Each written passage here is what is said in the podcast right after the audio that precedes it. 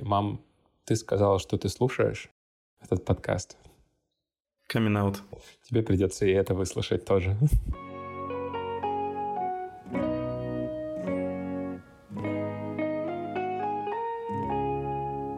Привет! Это Папкаст. Место, где папа делится историями о жизни в семье и выживании с детьми. Меня зовут Раш, и у меня есть сын Лука. А я Артем. Я никогда не хотел стать отцом, но сейчас у меня аж двое детей. Ты никогда не хотел стать отцом, кем ты вообще хотел стать? Ты мне скажи тогда, если ты отцом никогда не хотел стать. м звучит как начало интересной темы для подкаста.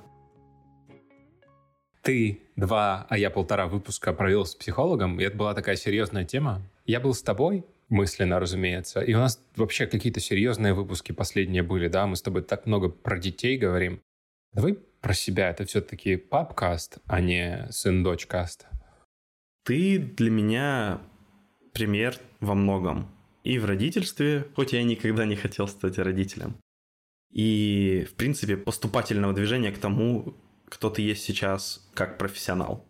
Может быть, ты расскажешь, тогда начнешь.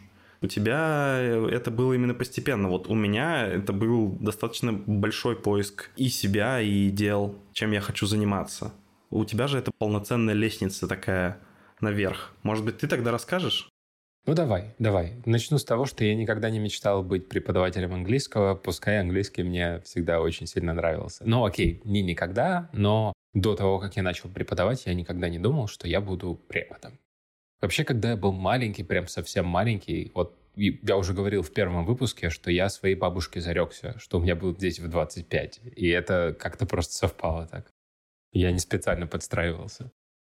Но этой же бабушке я обещал, что я стану археологом. Ну, типа, знаешь, Индиана Джонс, шляпа, хлыст, все дела. Да, искать хрустальный череп, потом добираешься до него, а потом понимаешь, что это просто бутылка водки Crystal Head канадская такая. И к тому же я хотел стать археологом еще и потому, что парк юрского периода. То есть я хотел даже стать, да, не таким археологом, который ищет людей, а вот эти вот всякие антропологом. Я хотел быть скорее палеонтологом. И потом докопаться один раз до того, чтобы все-таки воскресить динозавра и тотальный пипец по всему миру устроить. Татарный. Татар. Представляешь? Боевые татары на тиранозавра. Татарозавр. А, это знаешь, как эти стрёмные отцовские футболки. Я их называю отцовские, потому что их только такие, знаешь, прожженные бати носят. Пивзавр. Окей. Вот такая вот у меня была карьерная лестница, которая в какой-то момент превратилась в «я хочу стать программистом». Было такое. Сильно до того, как это стало мейнстримом? Очень сильно. Знаешь, когда я увидел первый раз Билла Гейтса по телевизору, лет в сколько-то там, не помню во сколько, ну, прям маленький я был, около семи, наверное, мне было, или даже меньше. И там был Билл Гейтс, там еще вот это вот старое ТВ 90-х, когда камеры плохого качества, которые вообще не передавали никакой цвет, они передавали все цвета очень странно. И вот тогда Билл Гейтс почему-то был в шапке в офисе Microsoft, и они там показывали, как там все хорошо. Ну, знаешь, это те времена, когда в России говорили, что в Америке все хорошо. Потом был период, когда я поверил в то, что у меня очень хороший английский уже в более сознательном возрасте. Я понял, что математика — это абсолютно не мое.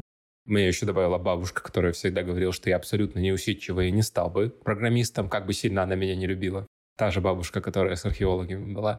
И в итоге перевод. У меня есть дядя, как бы не совсем дядя, это бабушкин брат. Вот он переводчик, он работал на оборонном заводе, помогал продавать оружие странам третьего мира, я подумал, блин, как это круто, что ты можешь там уехать на полгода в командировку в Южную Америку или в Северную Африку и прожить там и говорить на их языке. И у меня вот этот вот поход к взрослению, к пониманию себя как профессионала, он был вот отсюда, переводчик. Тогда я пошел на международку, потому что я подумал, что просто переводоведение — это скучно, хочется еще немножко истории. Привет, международка, на которой я уже начал преподавать как студент, ну а дальше все поступательно было, знаешь, и вот к этому я пришел. Я никогда не мечтал стать преподом, оно просто так получилось, что это мое. Нашел это естественным путем. Это интересно, потому что мои мечты были максимально приземленными, но когда я был именно еще в детстве. То есть я, как и Лука, угу. транспортный фанат. И насколько я помню, что первые мои такие, прям знаешь, мечты — это быть водителем троллейбуса, водителем маршрутки. Не знаю, почему-то это казалось мне максимально свегово тогда. Ну, потому что я еще был мелкий, знаешь, и э, я ездил в детский сад, допустим, который не был у меня на районе. Мы ездили достаточно далеко до него. Просто мне нравилось общаться с водителями, а водители все типа, ой, маленький ребенок, это же так круто, особенно когда я запаренный, тут хоть кто-то со мной общается. И тут это на каком-то, видимо, таком подсознании работало, видишь, что я видел, как они располагаются ко мне, я подумал, это же так круто и все такое. Нет, они не хотели меня куда-то увезти за гаражи, нет. Не, не, твоя мама не подходила к нему, не говорила, Артемка у меня ходит в особенный детский сад, расскажите ему, как у него Я э, ходил вообще-то для детей с нарушением зрения, если что, понял? Fuck you. Да, да, да, да, да. Ты особенный, Артем. Вот. Это еще, это еще грустнее история. Мама подходит и говорит, знаете, Артем, возможно, никогда не сможет хорошо видеть, поэтому, пожалуйста, просто дайте ему поверить в то, что он будет водителем. Просто дайте ему порулить, и потом новость такая, типа массовая авария спровоцирована. А в дальнейшем у меня не было никакого такого прям стремления. Мне нравился космос очень. Мне нравилось тоже, кстати, очень, очень нравились динозавры, но я никогда это не связывал с этим. Мне просто нравилось играть. Потом, естественно, как у всех, у меня появился там спорт типа футбол. Но там по определенным медицинским показаниям мне нельзя было полноценно им заниматься в плане профессионально. Поэтому меня родители как бы сразу от этого отвели.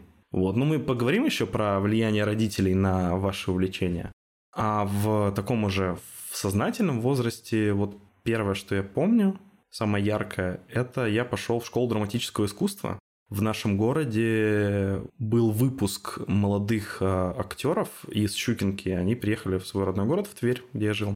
И там уже были актерами местного драматического театра. И на основе него открылась школа драматического искусства для детей. И они были там преподавателями.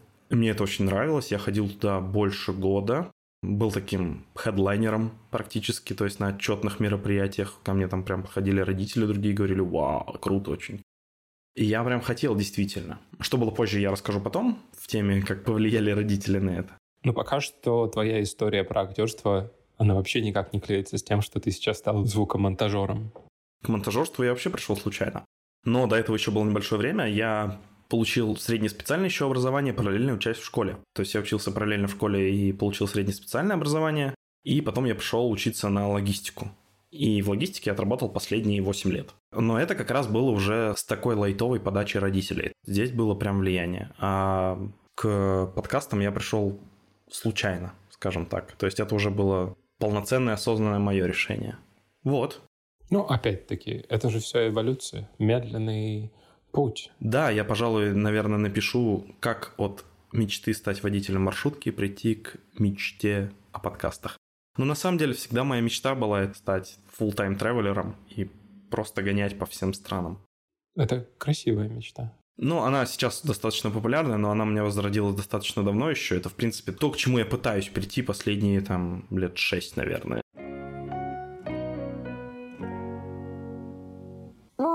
Это идея. А давай теперь обсудим, как все эти мечты твои поддерживались или э, подвергались критике со стороны твоей семьи. У, с критикой у меня в семье было все в порядке. Мам, ты сказала, что ты слушаешь этот подкаст. Coming out. Тебе придется и это выслушать тоже. Я ни в чем не обвиняю. Мама у меня чудесная Anyway, все мы совершаем ошибки. Наверняка мы с Лукой сейчас какие-то ошибки досовершаем. Как нам Марина Витальевна говорила, да? Все мы хорошие родители, только иногда мы ошибаемся. Да, главное работать над этим и все. Я с тобой полностью согласен. Вот. Ну, мы с психологом с моим недавно выяснили, что у меня есть вот это вот желание быть идеальным и чувство собственного, знаешь, даже не величия, возвеличивания себя. Превосходство. Вот так. Превосходство отсюда уже истекает. В первую очередь это возвеличивание. То есть ты думаешь, что ты идеальный, и ты лучше всех во всем. И это мешается, потому что в детстве я бросал те вещи, в которых у меня что-то не получалось. Мне было тяжело заниматься гитарой, я бросил гитару. У меня было похоже, мне кажется, но уже в более осознанном возрасте, что ты считаешь, что раз ты не можешь сделать это идеально, зачем вообще тратить на это силы? Типа я лучше потрачу силы на что-то новое, чтобы это сделать идеально. Возможно, да. И да, даже дело не в идеальности, потому что у меня никогда не было стремления к идеальности. У меня было стремление к хорошести и правильности. То есть не какой-то внешней идеальности, а к внутреннему чувству, что у меня получается. А если не получается, тогда проще бросить. Но это часть этого все равно. Да, да. И мой психолог мне классно объяснила, что часто это делают родители, которые говорят очень-очень простые фразы, одна из которых это та, которую я говорил своему сыну. Сейчас я стараюсь этого уже не делать.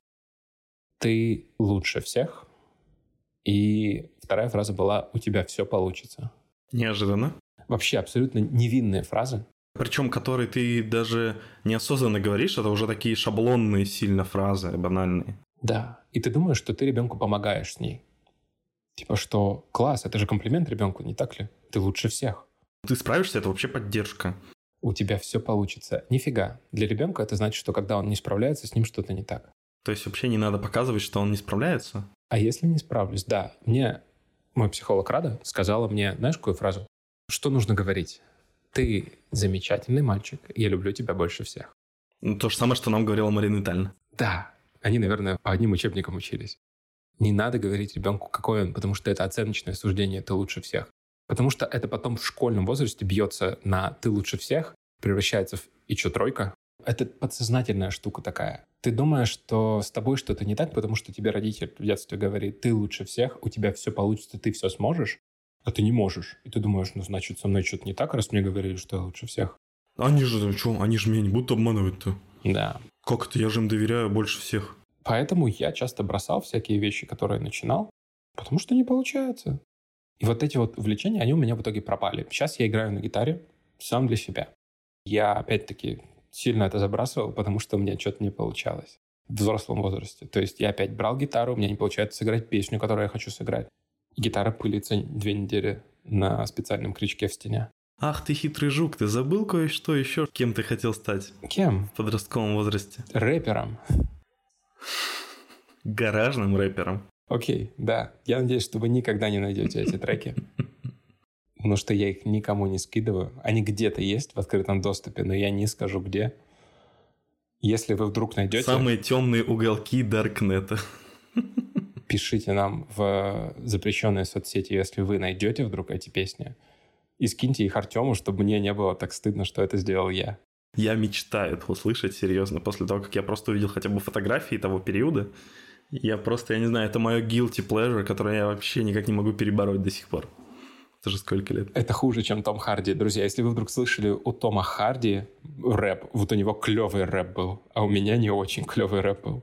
И это я тоже бросил, потому что не получалось. Но, с другой стороны, родители помогли мне привить любовь к иностранным языкам и к знаниям она как-то так сама получилась. Может быть, как раз потому, что здесь они не говорили мне, что я лучше всех. Ну или говорили, но оно как-то перекрывалось и моим естественным рвением. Ты просто смотрел на них, наверное, какие они, и просто копировал, что там они любят читать, допустим, да? Папа у меня очень эрудированный был, поэтому он привил во мне вот эту любовь к тому, чтобы что-то новое узнавать постоянно. Потому что он сам был очень умный и мог на любую тему сказать что-то хорошее. Да, сейчас буду говорить умными словами, потому что я вчера монтировал как раз один из подкастов Марины Витальевны про родительство именно. Там была фраза такая, что ребенок, я не помню сейчас до скольки, но до 4 до 5 лет он даже в принципе сам не мыслит. Единственное, что он делает, это копирует. Все. И родителей в том числе. Да. У меня получилось полюбить иностранные языки, у меня получилось полюбить учебу в принципе благодаря родителям. И это то, что я прям люблю больше всего. Я ходил на карате, но карате как-то у меня, знаешь, мимо прошло. Опять-таки у меня была куча комплексов, которые были связаны с тем, что я не могу драться, и поэтому карате не зашло. Но зато зашла учеба. Я, я всегда любил быть умнее всех. И это тоже, кстати, проблема, потому что нельзя быть умнее всех. Это очень круто, но это такой компетитив такой всегда, это не, да. Это тоже нездоровая штука. Это очень сложно. Да, ну не то, что даже очень сложно, это очень больно, когда ты находишь такого же, или умнее и он оказывается лучше, чем ты. Да. да. Опять же, как сказал мне мой психолог, давай уже закончим это. Начали с моего психолога, закончим тоже ей. Он может быть лучше тебя в чем-то, но ты лучше его в чем-то другом. Это не значит, что ты как человек лучше его. Это значит, что ты лучше умеешь играть в шахматы, а он лучше умеет играть в шашки. Подкаст. Что насчет тебя? Я не могу вспомнить, если честно, какие реакции были на, типа, водителя маршрутки или там того же палеонтолога. Но вот для меня прям очень сильно впечаталась моя несостоявшаяся актерская карьера. Особенно это было обидно тем, что у меня все хорошо получалось, действительно. И я прям горел этим. И я понимал, что я и развиваюсь, потому что там было не только просто актерское мастерство, там была сценическая речь, сценическое движение, там, знаешь, чуть ли не грим там уже начинался на тот момент, потому что я попал туда прям на зачатках этого всего. И потом постепенно это развивалось, развивалось. В один момент, сидя с родителями в машине, я завел тему о том, что, наверное, для меня это сейчас не просто увлечение, и я бы хотел попробовать заняться этим профессионально. То есть я закончу школу, по-моему, это было в классе в восьмом. Я закончу школу, и я бы хотел пойти там в театральное училище в какое-нибудь. На что получил не то чтобы категоричный, но с их стороны обоснованный и достаточно ну, жестко обоснованный ответ. Ты знаешь, чтобы стать хорошим актером, тебе нужно проживать каждую роль сквозь себя, то есть все эмоции, то есть просто раствориться в персонаже. А это очень тяжело, и когда ты делаешь это много-много раз на профессиональном уровне и разных персонажей, ну, грубо говоря, у тебя просто поедет крыша. Знаешь, тогда у меня прям щелкнуло. Я действительно, я же не мог следить за там угу. жизнью какого-то актера очень долго, чтобы отследить, да, каким он стал. Там, поехал он действительно головой или нет. И как-то они меня, знаешь, так немножко убедили, и плюс меня вежливо склонили к тому, чтобы я немножечко изменил свое обучение, и мне пришлось это и забросить. Изменил я обучение своим каким образом? В моей школе, в старших классах, в 10-11 была такая программа, что ты можешь пойти параллельно учиться в техникум. То есть не просто как типичный электорат бросить школу после девятого и пойти учиться в техникум, а параллельно учиться. Смысл был в том, что тогда это был прям кризисный год, это, по-моему, был что-то типа восьмой. Ну вот это был, по-моему, восьмой, потому что я закончил в девятом, значит, это был восьмой как раз, вот максимально вот э, ипотечный кризис в Америке и прям мировой финансовый кризис.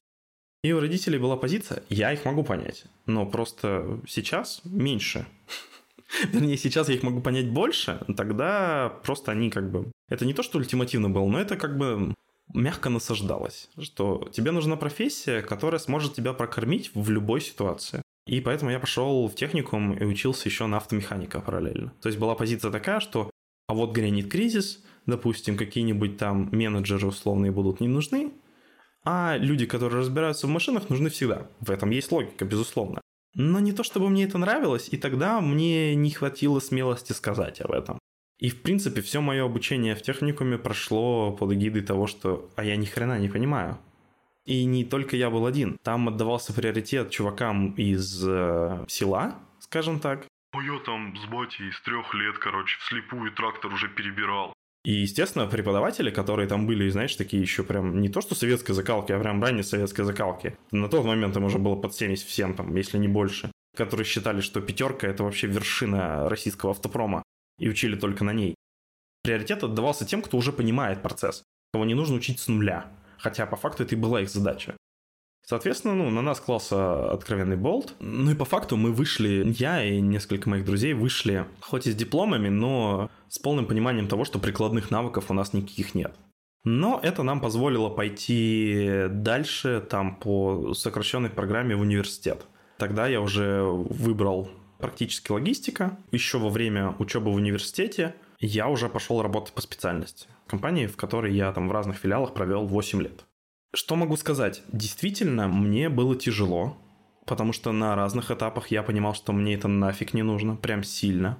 Авторитет родителей был настолько сильным, не то, что они были жесткие, просто, ну, меня так воспитали, что авторитет родителей был очень сильным, что я не мог им этого сказать. У меня не было такого внутреннего стержня сказать, слушайте, да я не хочу этим ничем заниматься. Это полная хрень. В университете я уже просто параллельно работал и все. Я не скажу, что я плохо жил, я хорошо жил все эти годы, но я, наверное, понимаю, что действительно глобально я бы хотел чего-то другого. То есть я бы, наверное, хотел бы тоже в иностранные языки, может быть, в какую-нибудь э, географию что-то связанное, и вот уехать куда-нибудь далеко. Знаешь, ты когда рассказывал про то, что тебя отговаривали от э, актерской профессии, у меня вспомнился момент с моим хип-хопом, когда я с друзьями уходил в гараж на студию, и мама была против всего. Ей не нравилась эта мешковатая одежда, ей не нравились все эти толстовки со странными надписями и, и музыка, которую я слушаю. Но у папы была другая позиция, и она была тогда казалась поддерживающей, а сейчас, я думаю, может быть, там что-то и зарыто. Потому что он ответил цитатой из фильма «Стиляги» «Детскими болезнями надо переболеть в детстве». Да, я помню, ты говорил ей уже. Да, и, и, и как будто бы сейчас я думаю, что это ведь не поддержка была вовсе. Это было как бы, ну, это пройдет. Да, да, да, что типа мы, мы в тебя не верим, вот конкретно вот в это. Мы в этом в Типа, тебя не э, да. верим, поэтому давай-ка, типа, мы Да. просто потерпим, а потом мы скажем тебе, как надо. Что мы сейчас не будем в это лезть, чтобы не ждать твоей агрессивной реакции, а вот потом ты, когда ты остынешь, мы тебе скажем, что, чувак, это все была хрень, вот, пожалуйста, иди туда. Да, потому что это, знаешь, даже лучше бы, возможно, сработало. Ты никогда не станешь рэпером. Никогда. Или, или знаешь, типа, он оделся бы такой, типа, как рокер, короче, такой, рэпер говно. Ты сейчас примерно говоришь все, что было у моего папы в кризис среднего возраста. Очень длинные волосы, банданы и кожаные куртки. Я думаю, что, возможно, даже мотивация от противного сработала бы лучше, чем вот это вот пройдет. К счастью, мне никто не говорил, и мама никогда не говорила, что у меня не получится открыть свой бизнес, не получится преподавать английский самому, там, нанять преподавателя. Просто говорила, окей, это клево, это интересно. Не было даже фразы «у тебя все выйдет», потому что я уже достаточно взрослый, и мама уже достаточно взрослая, она просто говорила «окей, это интересно, наверное, это рискованное действие, ты не боишься?» Я говорю «ну, не боюсь», хотя на самом деле боялся. Но не было вот этой фразы «у тебя все получится». Да, мне кажется, да, что поддержка родителей это вообще максимально, Но, что но вот это, нужно. знаешь, знаешь, какая поддержка? Не вот эта вот слепая, типа у тебя все получится, у тебя все выйдет, а, а просто что если ты хочешь, делай. Тебе наверняка это нравится. Типа идея неплохая, но ты же понимаешь, что нужно для этого сделать. Да. Тебе нужно сделать вот это, вот это, вот это. И ты же понимаешь, что тебе, ну там, ты должен отказаться, наверное, от чего-то, от, вот, от вот этого, от вот этого, от Ох. вот этого. Сразу по-плохому. Нет, нет, нет, ну это как бы в реальность все равно окунуть. Вот я с мамой тоже разговаривал, э, ну это уже вот был чуть больше года назад, когда я принимал решение о том, что я ухожу с работы со своей и планировал там переезд в Европу. Ну, так как это было все равно очень давно, но сам факт решения, вот мы обсуждали с ней год назад где-то, и она сказала, да, давай, ты же знаешь, я тебя поддержу, но ты же знаешь, что тебе нужно для этого сделать вот это, вот это, вот это. Она говорит, я тебя не отговариваю, но ты же знаешь, что ты столкнешься с такими-то такими-то трудностями. Я знаю, что ты к ним готов, но просто я хочу тебе еще раз напомнить про это. То есть вот это было для меня максимально взросло. Понятно, что мне уже тогда было 28, и я уже и сам как бы все это формировал, но с ее стороны это было даже очень важно для меня, потому что я знал, что она меня поддерживает, что бы ни случилось. И до сих пор, вот, несмотря на то, что ничего по факту не получилось, да, я уехал в другую страну, но по другим причинам, но она сильно поддерживает, она рада, что я здесь. Мы с ней про это говорили, когда она приезжала, и это было здорово. А у тебя есть короткий ответ по поводу того, что бы ты хотел опять попробовать? Вот эти вот нереализованные мечты, да? Чтобы не реализовывать их на детях, мы об этом, я думаю, вообще с тобой не будем говорить, потому что это и так понятно. Детские мечты реализовывать в детях — это большая глупость. А ты бы хотел вернуться к тому, что ты делал в детстве? Типа попробовать еще раз актерство и так далее. Актерство как раз я бы хотел попробовать. Я, Да. кстати, думал, что видеоблогинг — это отчасти ведь тоже актерство. То есть, если ты хочешь стать full-time traveler, понятно, что ты будешь блогером, понятно, что будешь видеоблогером, и, скорее всего, там надо будет играть. Играть самого себя, но все равно играть. Да, да, ну как бы как, придумывать сценарий как минимум. То есть интересный контент. Да, да. Мне кажется, что я уже реализовал себя в аудио. То есть у меня был рэп, да, хип-хоп, запись на микрофоны в гараже. Я вот только хотел сказать, что твоя должна быть сейчас, если ты хотел совершить камин по поводу того, что я все-таки хотел попробовать себя рэпером, это идеальный момент, чтобы тебя никто не захейтил сейчас. Я бы не хотел попробовать себя рэпером еще раз, но мне кажется, что подкастинг — это примерно то, что и было тогда в хип-хопе, что мне нравилось. Потому что и в нашем с тобой подкасте, и в подкасте без языка, который ты вел, а я все еще веду, там было комьюнити. Там была тусовка, с которой вы вместе что-то придумывали, а потом записывали на микрофон. И вот те знания из детства, они мне сильно пригодились, да, то есть когда речь доходила до там обработки звука, пускай не я сам все это монтирую, но я понимаю, как работает процесс, потому что я видел, как он работает. Я знаю, как это все вырезается. Я знаю, как работают программы в общем. И этих базовых знаний мне хватает для того, чтобы вот во взрослой жизни их реализовать через подкастинг. Подкаст. Как ты думаешь, вот после всего, что мы с тобой обсудили, мы можем им помочь вообще найти увлечение? Чем и как? Так как у меня вот уже старше 10, у нее есть определенные увлечения, и я могу сказать, что мы пытаемся поддерживать это максимально. Причем Эти увлечения, они, знаешь, проскальзывают так, то есть это не на постоянной основе. Там, понятное увлечение, это сейчас там ТикТок, игры и все такое, и все. Но есть действительно увлечение. Аня там пытается что-то мастерить сама. То есть она из картона может несколькоэтажный дом сделать красивый. То есть какие-то поделки, там, рисование в том числе. И мы максимально пытаемся это поддерживать, но не в агрессивной манере, а именно направлять. Например, в ситуации с iPad. Мы пытаемся максимально аккуратно, типа, вот, Аня, смотри, есть приложения, которые позволят тебе там красиво что-то нарисовать. Или там туториал есть.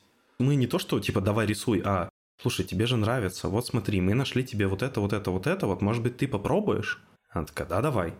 То есть я со своей стороны пытался, знаешь, разовая была акция, то есть я вот, например, я вижу, что у нее очень неплохо с математикой. Хотел ее направить не для того, чтобы там она стала крутым математиком, а просто там ну, у нее мозг поработал поинтереснее в этом плане, да, что там в уме посчитать. Я хотел ее научить в судоку играть. Я ей показал, но там, знаешь, увидел сразу стену, там даже не одну, а две, наверное, или три. И я не стал настаивать, я просто показал несколько раз, она говорит, это сложно. Я говорю, слушай, твоя мама, которая не умела это делать, научилась за 30 секунд.